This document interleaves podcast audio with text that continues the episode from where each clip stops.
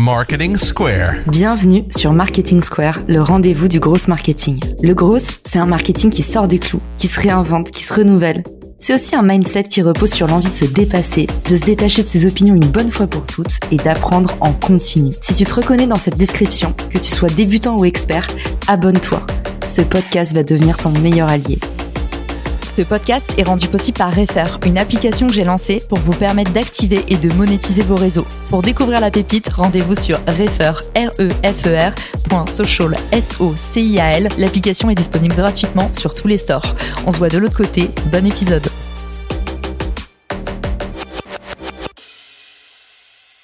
Bonjour à tous, bienvenue dans ce nouvel épisode de Marketing Square. Aujourd'hui, on va parler d'un sujet très chaud.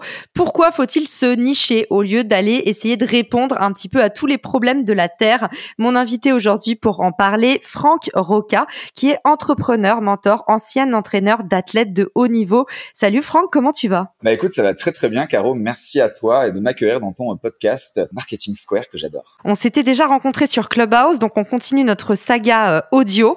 Et aujourd'hui, je trouve que c'est un sujet particulièrement intéressant que tu pointes du doigt, surtout quand on est jeune entrepreneur. On a un peu envie de courir plusieurs lièvres à la fois. Est-ce que tu peux nous raconter un peu quelques éléments de contexte? Qu'est-ce qui t'a amené à te pencher sur ce sujet? Souvent, on veut aider tout le monde. Et là, je te rejoins sur quand on est jeune entrepreneur, on veut nos premiers clients et entre guillemets, on va accepter tout le monde, même si en gros on est marketeur, on va accepter de faire le jardin de la mamie d'à côté parce qu'on a besoin d'argent. Et c'est un peu ça. L'idée, c'est pourquoi il va falloir se nicher et donc au final aller entre l'océan et le petit lac à côté de chez nous. Pourquoi il va falloir plutôt aller pêcher dans ce lac plutôt que dans l'océan pour avoir un message qui va être beaucoup plus clair et compréhensible et aider enfin les bonnes personnes avec qui on a envie de travailler? Eh ben, on est pendu à tes lèvres. C'est parti. Raconte-nous, du coup, pourquoi est-ce qu'on a plus intérêt à se spécialiser plutôt qu'à être un généraliste? Je vais me servir de deux histoires. La première, c'est un photographe américain, donc on discute, on est dans un brainstorm, etc. Il gagnait déjà assez bien sa vie, mais, mais pas tant que ça. Il me dit, OK, euh, Franck, euh, est-ce que tu peux me donner un peu de trois conseils? Là, euh, il monte son site internet, je l'ai fait très très courte dans l'histoire. Et son site internet, comme quasiment tous les photographes, hein, je sais pas si tu t'es marié, si tu as fait déjà des photos de, de sport ou je ne sais quoi, tu as toujours 25 000 prestations différentes. Mariage, euh, bébé, euh, sport euh, et que sais-je. Finalement, tu perds ton message. Par exemple, ben nous là, on est venu accoucher au Brésil et on a voulu donc avoir tout cet accouchement naturel dans l'eau en vidéo. J'ai pas tapé photographe ou vidéaste. J'ai tapé vidéaste spécialisé dans l'accouchement. Comme ça, au moins, ben, on a quelqu'un qui va se connaître sur les angles à adopter, l'émotion à aller chercher entre le papa, la maman, etc., etc. Et donc, pour ce photographe, c'est un peu la même chose. Donc, il avait toutes ces options et je lui ai posé une question et je lui ai dit, OK, qu'est-ce qui t'anime dans ton métier? Et là, je vous le donne en mille. Ben, la réponse qu'il m'a donnée, elle ne faisait pas du tout partie de toutes les prestations qui étaient affichées sur son site internet. Ce qui l'animait, c'était, et il s'était trouvé cette spécialité, faire des photos d'étiquettes de bouteilles de vin. Donc en soi, la bouteille de vin, qui est très complexe à photographier parce qu'il y a des reflets, euh, c'est en 3D, etc., etc. Et donc ça demande une notion euh, photographique différente. Alors je suis pas expert dans la photo et je la fais courte l'histoire. Là, ça lui a fait un tilt. On se revoit trois mois après pour le, le prochain mastermind. Et là, il avait mis en action tout ce qu'on avait défini. Et ben cette personne, en s'étant spécifié, il avait eu un énorme vignoble américain en Californie qui l'avait donc pris en prestation et le mec il était déjà en train de croître. 12 mois après, il est devenu la référence américaine des photographies de bouteilles de vin à aujourd'hui, il est devenu la référence même de toutes les photographies justement bah, de canettes comme Red Bull, etc., etc. Parce qu'à un moment donné, il est sorti de cet océan rouge d'être un photographe lambda et il s'est spécialisé dans un photographe technique sur une seule et même objet dont les gens avaient besoin et que personne ne s'était encore spécialisé dans cette niche-là. Ça, c'est la première histoire. Franck, du coup, si je me fais un peu l'avocat du diable, on est tous d'accord que du coup, se spécialiser, c'est une bonne idée, mais une anxiété qu'on a souvent, c'est finalement, est-ce que la taille de marché est suffisante pour pouvoir en vivre? Autant quand on ratisse un peu large, on est sûr de pouvoir signer des clients pour payer son loyer, mais je comprends la vraie problématique brûlante du moment. Se spécialiser, ça coûte beaucoup d'argent au démarrage. Alors, est-ce que c'est toujours intéressant de le faire. Est-ce qu'il n'y a pas un petit peu des contre-exemples qu'on pourrait donner facilement? Moi, j'ai des exemples de gens qui se sont trop spécialisés sur des niches qui n'étaient pas assez porteuses. Est-ce que tu as réponse à ça? Ouais, je pense que j'ai plusieurs angles de réponse, à savoir laquelle je choisis. Ça dépend jusqu'à quel niveau on va se nicher et surtout également notre niveau de conscience et notre rapport à l'argent. Il y a pas mal de choses, je pense, qui se mélangent un petit peu. Euh, là, je prends un peu plus mon expérience là en tant que mentor et coach avec nos programmes d'accompagnement où euh, on va proposer des prestations à plusieurs milliers d'euros. Donc finalement, en fonction de son ambition, les personnes qu'on a envie d'impacter, on n'a pas besoin de millions de clients. Et donc là, pour cet exemple précis, c'est juste pour se positionner immédiatement sur quelque chose qui va être plus simple, eh bien justement à se créer une autorité, une spécialisation pour que les personnes viennent nous voir pour seulement euh, cette option différente, cette spécialisation je vais l'agrémenter avec mon histoire personnelle, la deuxième histoire rapide. Donc avant, donc j'étais euh, coach de natation, euh, j'ai été coach sportif sur la région euh, canoise, le sud-est de la France, etc. Et quand je suis arrivé, en fait, j'étais un petit jeune de 20 et quelques années, et il y en avait déjà qui étaient là depuis des dizaines d'années, et ils vendaient tous leurs leçons à 25-30 euros la leçon, et c'était tout. Il n'y avait pas forcément de forfait, il n'y avait pas d'agrémentation. Et à cette époque-là, sans cerveau marketing, j'ai eu quand même cette bonne idée de, ok, moi je vais ajouter des choses, je vais ajouter un diplôme de natation qui sera valide pour faire des centres aérés, je vais ajouter une médaille et je vais ajouter des films sous-marins. Alors c'est avant la GoPro, hein, donc faut resituer le, schéma, c'est dans les années 2000. Je vais aller monter et augmenter le prix et j'ai doublé le tarif par rapport à toute ma concurrence. Ce qui s'est passé, c'est qu'immédiatement, toutes les personnes qui allaient voir mes concurrents ne sont pas du tout venues à moi. En revanche, les personnes, donc les grandes familles riches, américaines, etc., qui ont toutes des maisons secondaires sur la région canoise, eh bien là, par contre, j'étais l'élu, entre guillemets, immédiatement parce que mon offre était plus qualitative, plus spécifique, j'apportais plus de valeur et j'étais entre guillemets plus cher également. Et donc dans leur tête, ça avait plus de valeur parce qu'on sait aussi que le cerveau humain, quand c'est plus cher, la plupart du temps, immédiatement, on se dit que ça a plus de valeur et que ça a plus de qualité.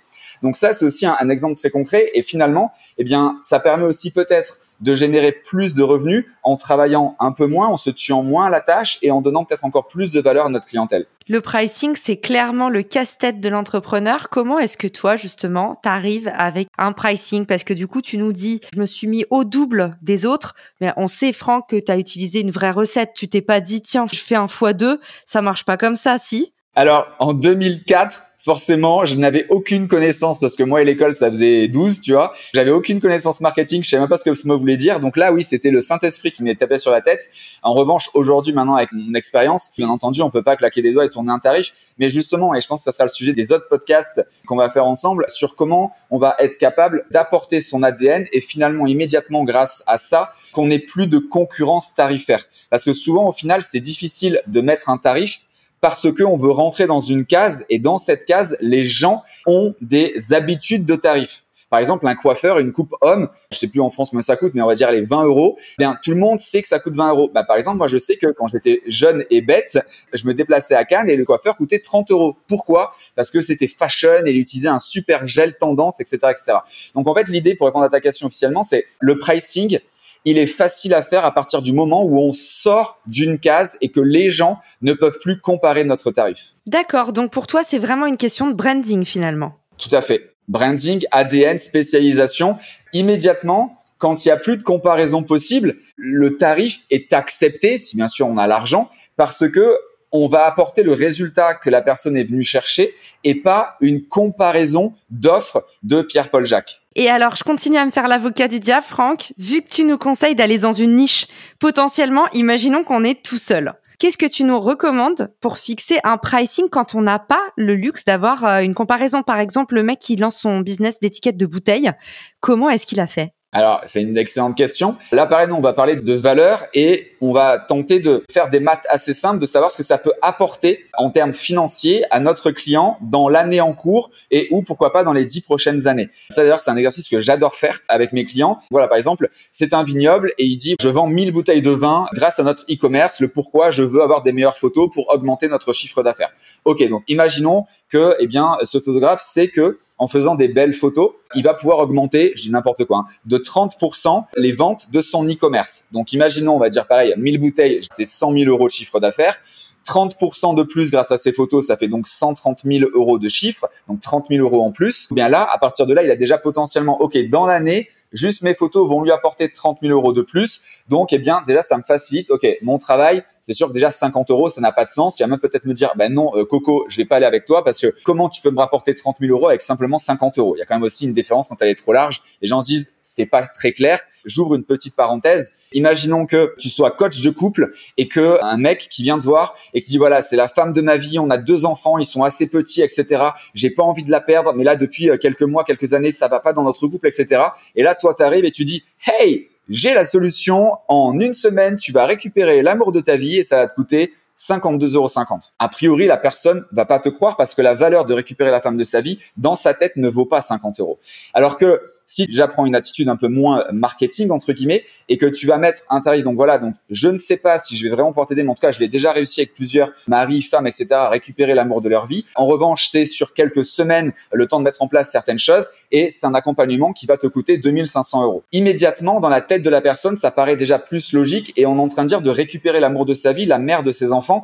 C'est plus proche dans sa tête des 2500 euros plutôt que de 50 euros. Je ferme la parenthèse, ça c'est quelque chose qui marche assez bien dans la psychologie humaine. Revenir sur notre question à nous, ce photographe, il dégénère 30 000 euros. Il va dire, OK, bah, d'habitude, moi, une prestation de photographe, je sais pas, je vais dire c'est 500 euros euh, une après-midi de séance. Bien là, peut-être qu'il va dire, OK, je vais pouvoir peut-être rajouter ça. Je vais peut-être pouvoir lui faire un Photoshop de ses photos, j'en sais rien. Et donc, c'est un package qui va pouvoir coûter peut-être 10% de ce que cette personne va gagner sur l'année. Pourquoi j'ai dit 10%, c'était pas au hasard. C'est parce que j'aime bien toujours cette valeur de 10x dix fois plus.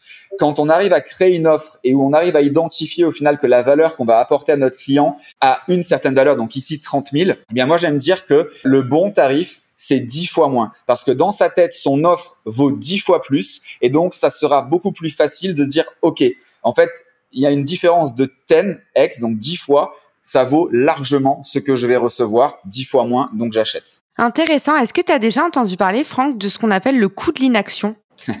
yes, tout à fait. Je m'en sers énormément aussi dans, euh, dans mes programmes, dans mes lives. Et la plupart du temps, dans mon écosystème, ça me coûte ma vie. Le coût de l'inaction, c'est de quitter la vie en ayant des regrets de ne pas avoir osé faire ça, etc. Parce que justement, à un moment donné, on n'a pas saisi l'opportunité, on s'est pas créé cette opportunité de faire enfin ce qu'on aime, même si c'est un peu plus difficile que la généralité. Le coût de l'inaction, c'est en fait euh, combien est-ce que ça coûte à votre prospect de ne rien faire? Si vous parlez avec des clients qui sont un peu plus pragmatiques, ils vont vous dire, bah voilà, nous en fait, on voudrait faire 30% de plus de CA. Et ben du coup, le coût de l'inaction, c'est euh, tant qu'il passe un mois sans vos services, potentiellement, il s'assoit sur cette somme. Donc c'est le manque à gagner. Peut-être que ça vous donnera à vous qui nous écoutez des petites recettes pour pouvoir pricer une niche parce que c'est pas une mince affaire. C'était bien qu'on fasse une petite parenthèse là-dessus. Et donc là, en gros, j'aime bien poser une question à mes clients. OK, combien tu vaux de l'heure? Et combien tu es payé là maintenant tout de suite de l'heure. Toi, tu es payé, elle est 50 euros. Donc en fait, eh bien, de ne pas prendre une femme de ménage, chaque heure que tu as passé au ménage, tu perds 30 euros. C'est simple, clair et net. Parce que, bah, imaginons que tu aies besoin de 3 heures de femme de ménage par semaine, on va dire 5 pardon pour des chiffres mathématiques, donc 5 heures à 20 euros, ça fait 100 euros. Toi, dans ces 5 heures, tu aurais pu gagner, donc si tu es à 50 euros, 250 euros. Donc un manque à gagner de 150 euros. Le truc basique. Sauf que là, c'est encore à un niveau, on va dire 0 ou 1. Et là, maintenant, prenons l'exemple de toi qui, en travaillant, en faisant ton ménage, donc c'est 5 heures par semaine, ben imaginons qu'on développe ton business en faisant des choses qui apportent réellement de nouveaux clients. Et donc, imaginons pareil, juste pour des choses mathématiques, que avec ces 5 heures, tu sois capable de euh, ramener un nouveau client par semaine dans ton entreprise. On va dire n'importe quoi, que ce client te ramène 1000 euros. OK? Et donc, si on fait ça sur 4 semaines, ça veut dire qu'à la fin du mois, tu as 4000 euros de plus. Et donc là, pour reprendre ta question super pertinente, Caro, c'est que ben chaque mois, à l'instant T, sans prendre de femme de ménage, eh bien, tu perds 4000 euros de chiffre moins les 400 euros que t'a coûté la femme de ménage sur 4 semaines. Donc, en gros, tous les mois, de ne pas prendre de ménage et de te faire chier à faire le ménage, tu perds 3600 euros. Donc, je sais pas si ça répond concrètement à ta question, mais c'est l'image que j'ai utilisée il y a deux jours. Ok, donc le coût de l'inaction, parfait pour établir votre pricing de niche et aussi euh, raison de plus pour se spécialiser. Finalement, on est en plein dans le sujet, Franck, parce que quand on s'éparpille trop, finalement, on se focus moins sur un seul sujet et on disperse son énergie et son temps. Est-ce qu'on a un petit mot de la fin pour notre épisode? Yes. Si on peut rajouter avec la loi de Pareto, donc 20% d'énergie pour 80% de résultats, déjà là, pour moi, c'est la recette du succès. Hein. C'est pas le one click to million, mais en soi, si déjà tous les jours on fait une action importante pour atteindre son résultat, tu seras obligé de réussir. Et surtout, bien entendu, tant qu'on ne s'arrête pas, on n'a pas échoué. Comme en trading, tant qu'on n'a pas vendu, on n'a pas perdu. J'adore. Et donc, Franck nous disait, c'est important de vous spécialiser. Il faut mieux vous concentrer sur un segment précis. C'est là où vous allez pouvoir déployer une vraie expertise au lieu d'essayer d'aller satisfaire tout le monde et au final rendre un résultat moyen qui ne va pas vous permettre de faire évoluer votre gamme de services, donc de pricer plus haut. Alors, ne dispersez pas votre énergie. N'oubliez pas le coût de l'inaction, y compris pour vous-même, mais aussi quand vous devez pricer un client. Et puis, bah, sinon, Franck nous disait, indexez-vous sur la valeur à la fois que vous apportez et à la fois que le client peut en retirer. Merci Franck d'avoir été avec nous pour cet épisode. Et où est-ce qu'on peut te retrouver pour t'envoyer des mots de remerciement? Alors, on peut me retrouver sur quasiment tous les réseaux sociaux. Celui où je suis un peu plus actif personnellement, c'est LinkedIn. Et sinon, bien entendu, sur francroca.com, où là, eh bien, il y a pas mal de choses. Il y a d'ailleurs euh, un livre best-seller que j'ai écrit et qui est offert en téléchargement. Waouh, merci beaucoup Franck et à tous, je vous dis très bonne journée, soirée, à bientôt dans le podcast. Ciao Si cet épisode te plaît, tu peux le partager en me taguant ou lui laisser 5 étoiles sur Apple Podcast. Marketing Square.